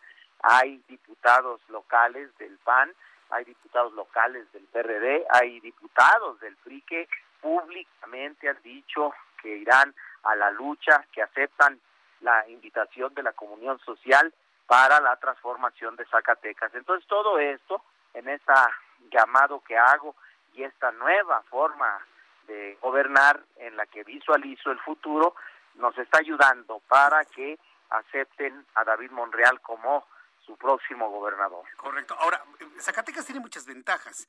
Los que hemos tenido el privilegio de recorrer ese hermosísimo estado, pues sabemos que eh, tiene muchas áreas de, trabajo, es decir, el campo, ¿no? Como, como productores agrícolas fundamentales, la minería, que es muy importante, la industria, el turismo, vaya, son muchas vertientes de potencial económico, de, de dónde echar mano David Monreal. ¿Cómo, ¿Cómo va a ser sus planes para cada uno de ellos? Bueno, pues lo conozco también y tan bonito Zacatecas, Martín, que has dado justamente con los cuatro ejes tractores que estoy ofreciendo para el desarrollo económico de nuestro estado. Estoy planteando como eje tractor el campo por su vocación, por su naturaleza. En este momento nosotros somos granero del país, somos primer lugar en producción de frijol, somos primer lugar de producción de ajo, somos de los primeros lugares de producción de chile, chiles en todas sus variedades, chile ancho, chile puya, chile mirasol, chile poblano, somos un gran productor en lechugas, cebollas. Tenemos 32 productos en los que participamos de alimentos producidos en Zacatecas, que es tan generoso nuestro estado, que digo que es un estado bendecido por Dios. Aquí en el tema del campo también tenemos producción de proteína, carne de res, carne de puerco, carne de pollo. Es un gran estado, como bien lo mencionas, y yo he decidido apostarle al campo zacatecano, como palanca de desarrollo. Y dijiste también la minería. La minería en nuestro estado, en Zacatecas, es una actividad muy longeva. Te digo, Martín, que a la actividad minera obedece el nacimiento de los pueblos en Zacatecas. Así de longeva es, por eso he decidido apostarle al tema de minería con dos acciones muy concretas, que ya estoy hablando con los dueños de las minas para que nos ayuden. Uno, el tema de proveeduría, de recurso humano y de recurso material, que nos den oportunidad de beneficiarnos también de la riqueza que Dios nos ha dado en su suelo, en su suelo, en su tierra, y por ello me estoy planteando que se nos dé oportunidad de participar en la proveeduría. Y la otra actividad en el tema minero, ha llegado el momento de aceptar el desafío y que vayamos a la transformación de la materia. Es centenaria esta actividad, pero debo expresarte, Martín, a ti y al auditorio que eh, sigue siendo materia prima la que estamos extrayendo y con la mejor tecnología del mundo, la de primer nivel, pero finalmente solo en la extracción de la materia. Yo digo que si damos paso a la transformación de la materia, vamos a generar una gran cadena económica. Y también citaste el tema de la industrialización del Estado. Hay toda una condición Zacatecas se quedó rezagado y hoy somos una isla en medio del desarrollo. Creció Coahuila, creció Nuevo León, creció San Luis, creció Jalisco, creció Durango y nosotros nos quedamos rezagados, pero hoy ese abandono y ese rezago se puede convertir en una oportunidad de desarrollo para los zacatecanos. Y desde luego, lo dijiste también y lo dijiste bien, lo más bello y lo más bonito es también su capital. Zacatecas es una ciudad hermosa, ah, tan hermosa que le mereció de la UNESCO el reconocimiento de patrimonio cultural de la humanidad. O sea, es bella, bella. Y por eso le vamos a apostar al turismo, porque además lo mejor de lo mejor, lo mejor de lo mejor que tiene Zacatecas es su gente, gente buena, honesta, trabajadora, entrona. Ahí va, por eso yo estoy muy entusiasmado y lo describiste muy bien, como si fuera zacatecano, mi querido Martín. Bueno, yo, yo, la verdad espero eh, darme una vueltita a Zacatecas. La verdad es que es un estadio un estado extraordinario. Las veces que hemos estado allá la hemos pasado muy bien. Y sí, nos han tratado a cuerpo de rey, la verdad se ha dicho. Entonces, pues vamos a estar muy atentos a cuál es el el, camino de esta campaña, David Monreal, ¿eh? y cualquier cosa, pues vamos a estar en comunicación próximamente aquí en el Heraldo Radio. Muchísimas gracias, buenas tardes y un saludo a todos mis paisanos donde se encuentren y feliz Día de las Madres a todas las mujeres. No se les olvide, paisanas, paisanos, la tercera, la tercera es la vencida.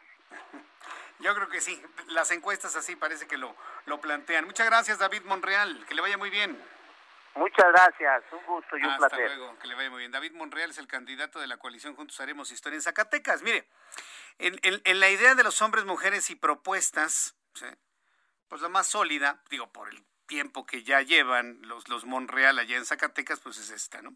Evidentemente voy a buscar los otros candidatos de Zacatecas, claro está, porque poco a poco, en esta sección de Ruta 2021, la idea es irle planteando las opciones de los panistas, de los priistas, de los perredistas, de las alianzas, y también de los de Morena y del Partido del Trabajo, de todos finalmente, ¿no? Todos tenemos nuestras filas y nuestras fobias, pero finalmente le presento esto para que usted tome la mejor decisión. Son las 7.43, las 7.43 horas del centro de la República Mexicana. Quiero informarle que las elecciones del... Ah, por cierto, antes de, de hablar de las elecciones del 6 de junio, rápidamente quiero compartirle un mensaje vía Twitter vía Twitter. Eh, la verdad es que es sorprendente lo que estamos viendo. ¿Se acuerda que Porfirio Muñoz Ledo, Porfirio Muñoz Ledo, pues prácticamente ha anunciado un programa de defensa de, de las instituciones, de, las, de los organismos independientes? Pues no se quedó nada más en palabras. Porfirio Muñoz Ledo ha subido su cuenta de Twitter, ahora verá qué hora fue, a las 6 de la tarde con 52 minutos, una fotografía. Porfirio Muñoz Ledo, ¿eh? ¿Sabe con quién almorzó, mejor dicho, comió el día de hoy? Nada más y nada menos que con Lorenzo Córdoba. Uy, no sabe. El inquilino del Palacio Nacional debe estar así, mire, como chinicuil en comal, así. Pues claro, porque Porfirio Muñoz Ledo, pésele a quien le pese, duélale a quien le duela, es integrante de Morena, del Movimiento de Regeneración Nacional. Y aunque quisiera Mario Delgado, por órdenes del presidente, porque Mario Delgado no se manda solo, ¿eh? Y aunque Mario Delgado, por órdenes del presidente, quisieran quitarle su militancia a Porfirio Muñoz Ledo, no lo pueden hacer porque no ha violentado ninguna de las reglas de Morena. Pero verlo a Porfirio Muñoz Ledo, morenista, junto con Lorenzo Córdoba, consejero presidente del Instituto Nacional Electoral, dicho sea de paso, institución que López Obrador quiere acabar por una venganza personal, no es por otra cosa, ¿eh? por una venganza personal, pues da mucho de qué hablar. En su cuenta de Twitter, Porfirio Muñoz Ledo eh, escribe lo siguiente, súbale el volumen a su radio y muestra una fotografía de él sentado con Lorenzo Córdoba. Para nuestros amigos que nos ven a través de YouTube, ahí pueden ver precisamente la fotografía de Porfirio Muñoz Ledo con Lorenzo Córdoba. Dice lo siguiente, almorcé hoy con el consejero presidente del INE, amigo de muchos años, compañero de inacabables luchas democráticas del país. Le expresé mi preocupación sobre los graves acontecimientos que están ocurriendo en el orden constitucional, así como la necesidad urgente, dice Porfirio Muñoz Ledo, de proteger y salvaguardar las instituciones autónomas a reserva de reformarlas y adaptarlas a las nuevas circunstancias. Escribe Porfirio Muñoz Ledo, considero conveniente proseguir este diálogo de manera incluyente con otros organismos autónomos constitucionales. Ahí va Porfirio Muñoz Ledo, en este diálogo por defender las instituciones autónomas, las mismas que el presidente de la República quiere desaparecer. Fíjese, ll- llama la atención lo que dice Porfirio Muñoz Ledo de Lorenzo Córdoba. Dice, amigo de muchos años y compañero de inacabables luchas democráticas del país. Lorenzo Córdoba, sí, si lo entendemos como el hijo de Arnoldo Córdoba. Arnoldo Córdoba, fundador del Partido Comunista Mexicano, integrante del PESUM, del Partido Socialista Un- Unificado de México. ¿Se acuerda usted del PESUM? ¿Se acuerda del Partido Comunista? Arnoldo Córdoba, padre del hoy consejero presidente del INE, fue pieza fundamental del pensamiento social comunista en México pero parece que se nos olvida. Fue catedrático en la Universidad Nacional Autónoma de México, Arnoldo Córdoba, y además fue profesor del actual presidente de la República. Me, me pregunto cuántas veces lo habrá reprobado. Le habrá puesto cero, así, un tres en la calificación. ¿Cuántas veces lo habrá mandado para exámenes extraordinarios, me pregunto yo. Pero bueno, esa es la razón por la cual Porfirio Muñoz Ledo habla de un Lorenzo Córdoba como compañero de luchas democráticas. A través de su padre, la ideología de Lorenzo Córdoba me parece que es clara. Son, son las 7.49. Ah, ahora sí voy con la otra noticia que le estaba yo compartiendo. Las elecciones del próximo 6 de junio serán las más grandes, las mejores y las más libres de la historia de nuestro país. Así lo aseguró el consejero presidente del INE, Lorenzo Córdoba, quien subrayó que la cadera de confianza que ha eslabonado el sistema democrático impide cometer un fraude electoral. Córdoba aseguró que la distribución de la papelería electoral bajo custodia de las Fuerzas Armadas es uno de los eslabones de confianza de nuestra democracia y agregó que por eso en México no hay fraudes electorales. Sí, porque nadie puede meter boletas en donde están resguardadas por el ejército.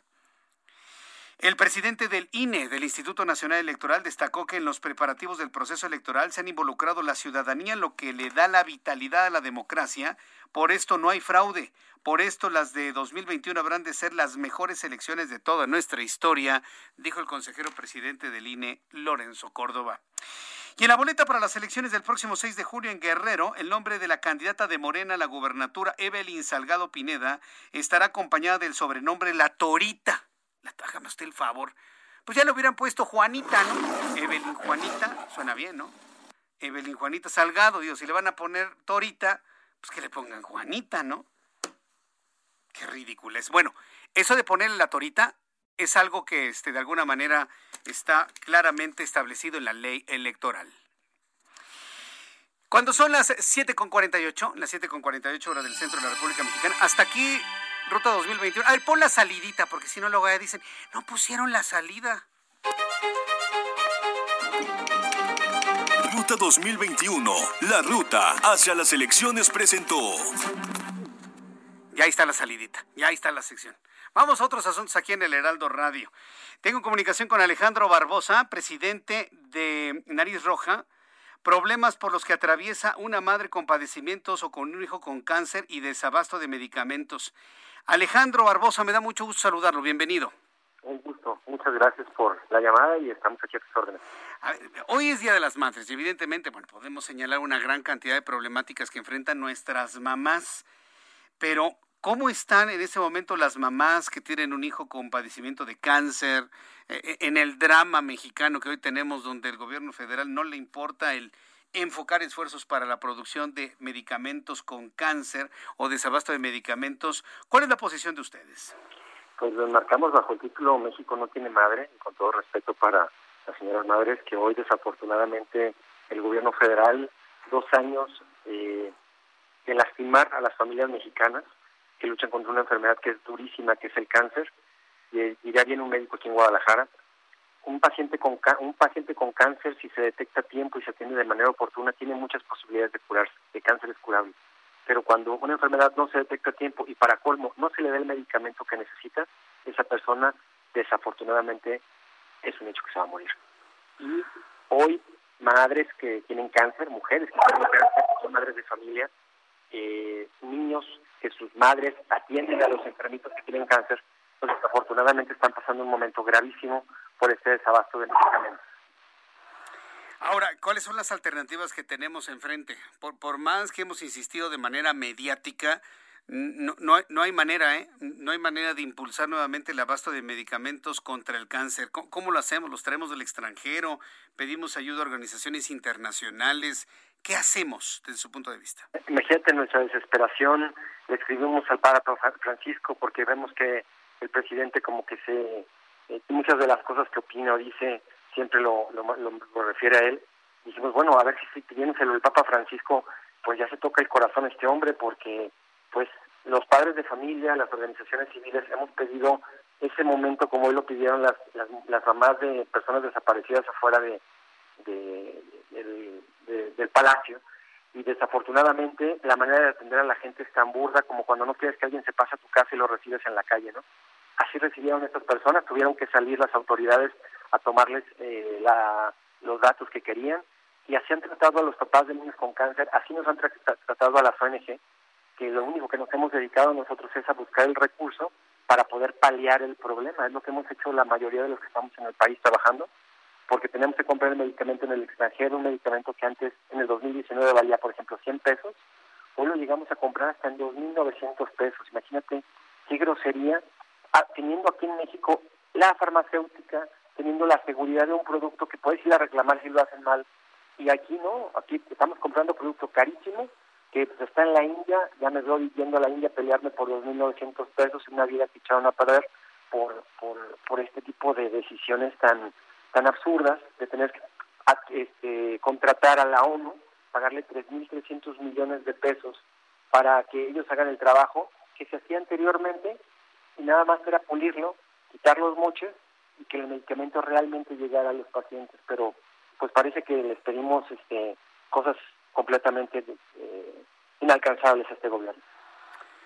Ay, estuvimos muy atentos de, de, lo que sucedió afuera del Palacio Nacional y sí, efectivamente, es recibir a alguien en la puerta es de lo más eh, lamentable, ¿no? Pero si tomamos en cuenta que pudieron no haber salido, que la orden no era salir y que finalmente la Secretaría de Gobernación dice yo voy a atender a las personas, dentro de todo lo mal que está el gobierno federal, creo que pudimos rescatar un poco de sensibilidad en la medida de sus posibilidades de la Secretaria de Gobernación.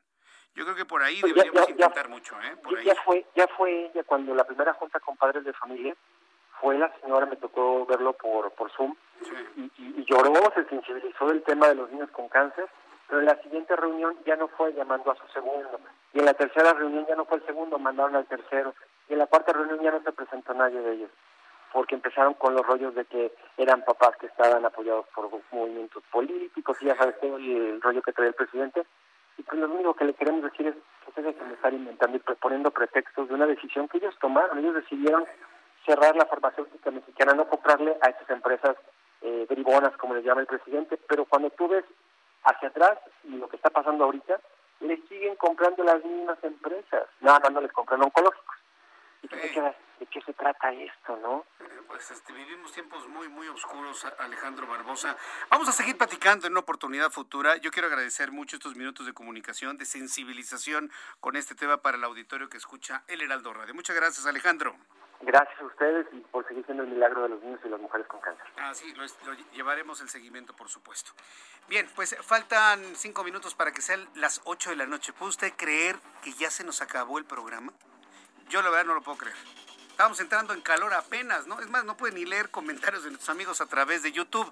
Me quedan 30 segundos para despedirnos y hacerle la cordial invitación para que nos encontremos nuevamente mañana a las 2 por el 10, 2 de la tarde por el canal 10 de su televisión, 6 de la tarde, Heraldo Radio, en las frecuencias del Heraldo Radio en toda la República Mexicana, aquí en el centro del país en el 98.5 de FM. A todas las mamás, un gran abrazo. Un saludo muy afectuoso y nuestros respetos. Soy Jesús Martín Mendoza. Hasta mañana y que tenga usted muy buenas noches. Esto fue Las Noticias de la Tarde con Jesús Martín Mendoza. Heraldo Radio. La HCL se comparte, se ve y ahora también se escucha. Even when we're on a budget, we still deserve nice things. Quince is a place to scoop up stunning high-end goods for 50 to 80% less than similar brands. They have buttery soft cashmere sweaters starting at $50, luxurious Italian leather bags, and so much more. Plus, Quince only works with factories that use safe, ethical, and responsible manufacturing. Get the high-end goods you'll love without the high price tag with Quince. Go to quince.com/style for free shipping and 365-day returns.